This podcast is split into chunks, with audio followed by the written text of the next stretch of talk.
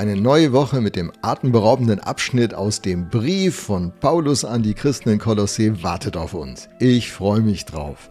Bevor wir in dem Abschnitt inhaltlich weitergehen, muss ich nochmal zurückspringen zu den Versen 15 bis 16 und sie mit euch reflektieren und tiefer denken, den Kontext betrachten, den Zusammenhang.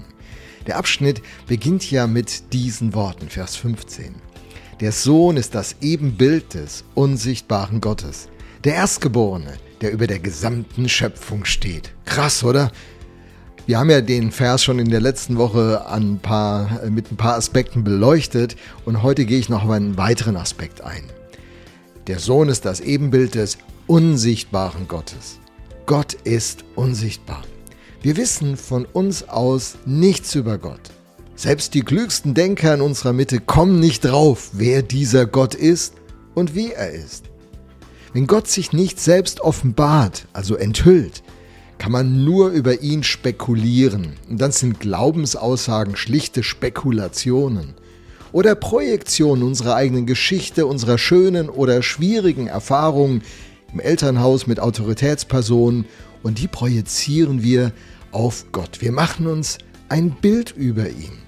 Und das ist nie eine gute Idee. Schon im ersten Gebot der zehn Gebote werden wir davor gewarnt.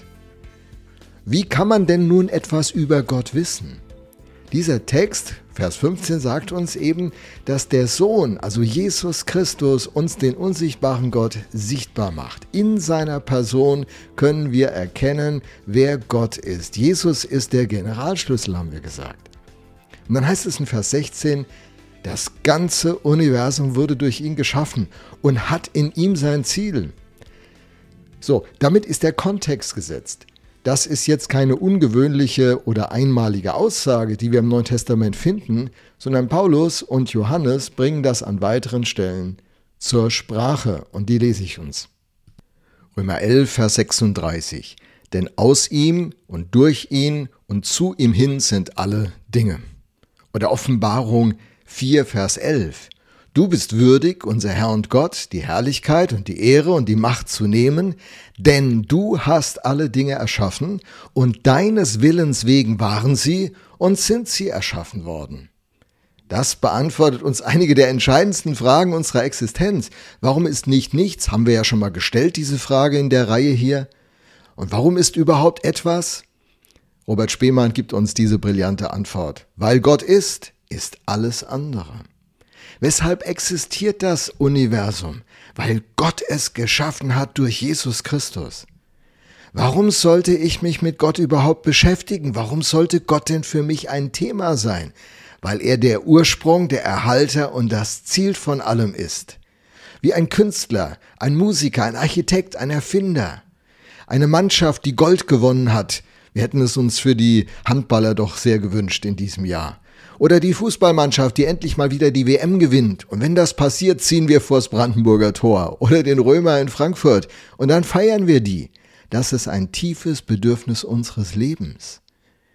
Warum sollten wir uns mit Gott beschäftigen? Weil er der Grund ist. Und ihn zu feiern ist die natürlichste Reaktion, die ein Mensch zeigen könnte. Was ist das Ziel unseres Lebens, unserer Welt, ja des ganzen Universums? Er, Jesus Christus, ist das Ziel. In ihm ist das Ziel, sagen uns diese Texte. Und warum reden wir ständig von Jesus? Warum richten wir unser ganzes Leben an ihm aus?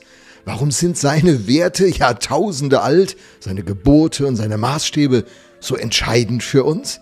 Ja, weil sie zeitlos sind, weil sie direkt aus der Grundlage, dem Fundament allen Seins entspringt, weil sie die Grundlage unserer Existenz bilden, weil sie der Maßstab sind, an dem am Ende alles beurteilt wird. Und so richten wir unser ganzes Leben an ihm aus. Unsere Partnerwahl, Berufswahl, unser Umgang mit Krisen, Krankheiten, schönen Tagen, schwierigen Tagen, unsere Finanzplanung, Lebensplanung. Alles richten wir an diesem Jesus aus, an diesem Gott, der durch Jesus überhaupt erst greifbar wird. Sprüche 3, Vers 5 bis 6 gibt dann die Marschroute vor, die hier in Kolosse 1, Vers 15 aufgezeigt wird. Da heißt es, Vertraue auf den Herrn mit deinem ganzen Herzen und stütze dich nicht auf deinen Verstand. Auf all deinen Wegen erkenne nur ihn, dann ebnet er selbst deine Pfade.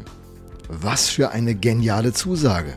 Hey, der Verstand, der wird ja nicht abgeschaltet. Er muss erneuert werden durch das Wort Gottes, Römer 12, Vers 2.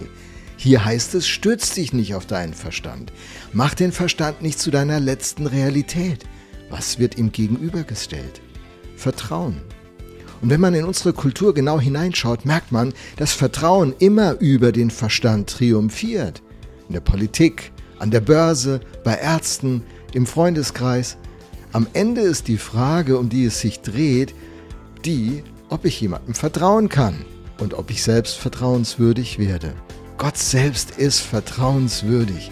Er ist so mega genial.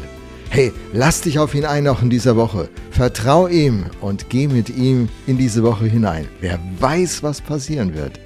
Bis morgen.